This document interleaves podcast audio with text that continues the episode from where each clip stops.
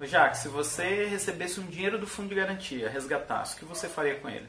Ah, primeiro, Heineken. Segundo, viagens. Será que essa é uma boa opção? Boa tarde, pessoal. Boa tarde é ruim, né? Continua, vai, depois a gente edita. Olá, pessoal, tudo bem? Eu sou o Thiago Coutinho, sou especialista em investimentos e finanças pessoais. E hoje eu estou aqui para falar um pouco sobre o fundo de garantia. É, o que podemos, o que devemos fazer, quais são as melhores opções para lidar com esse dinheiro aí. É, eu recebo constantemente perguntas de clientes, de amigos, é, faz, me fazem consultas sobre diversos assuntos aí relacionados a como investir melhor, como lidar melhor com suas finanças. E hoje eu trouxe esse tema, o resgate do fundo de garantia. Então a pergunta é o que fazer com esses recursos do fundo de garantia após tê-lo resgatado? O que é melhor? É melhor deixar o dinheiro parado na conta ou realizar o resgate? O que fazer? Então assim, a resposta normalmente para esse tipo de tema relacionado a dinheiro é depende. Né? Então, por exemplo, se você quer o dinheiro para pagar uma dívida, então sim, é legal, vale a pena você fazer esse resgate, porque a taxa de juros que é cobrada nas, nas dívidas, né, nos financiamentos, é muito alto. Então fica impeditivo. E a rentabilidade da, do fundo de garantia é, não compensa você manter essa dívida a altos juros. Então pague sua dívida. Então a outra opção seria investir em produtos de melhor rentabilidade do que o fundo de garantia. Então se você conhece um pouco de investimentos e poderia colocar o seu dinheiro para em uma aplicação que rendesse melhor.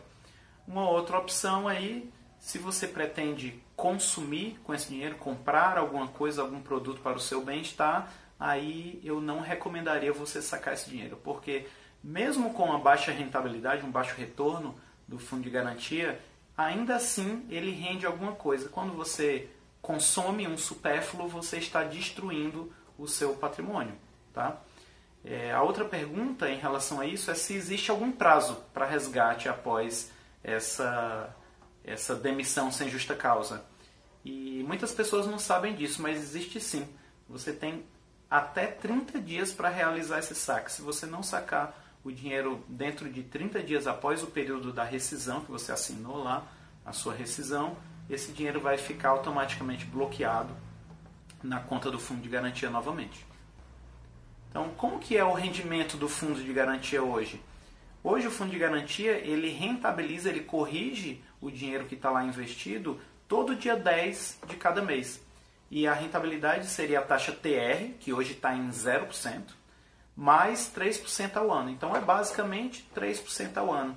E a título de curiosidade, já tem 20 anos que esse tipo de investimento ele rende menos do que a inflação.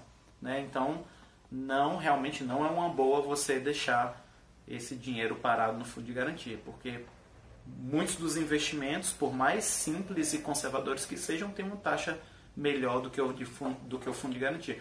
Existe um, uma, um, algo no governo sendo estudado para melhorar essa rentabilidade, mas nada oficial ainda.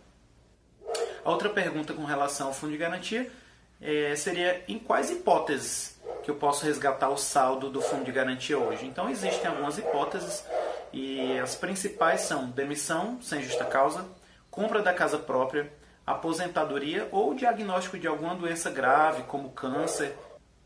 Então é isso. Se vocês, se vocês tiverem mais alguma dúvida sobre fundo de garantia ou qualquer outro assunto sobre finanças pessoais, investimentos, escreve aqui, comenta aqui no vídeo se você gostou, que dúvida, que tipo de vídeo, que tipo de dúvida você tem.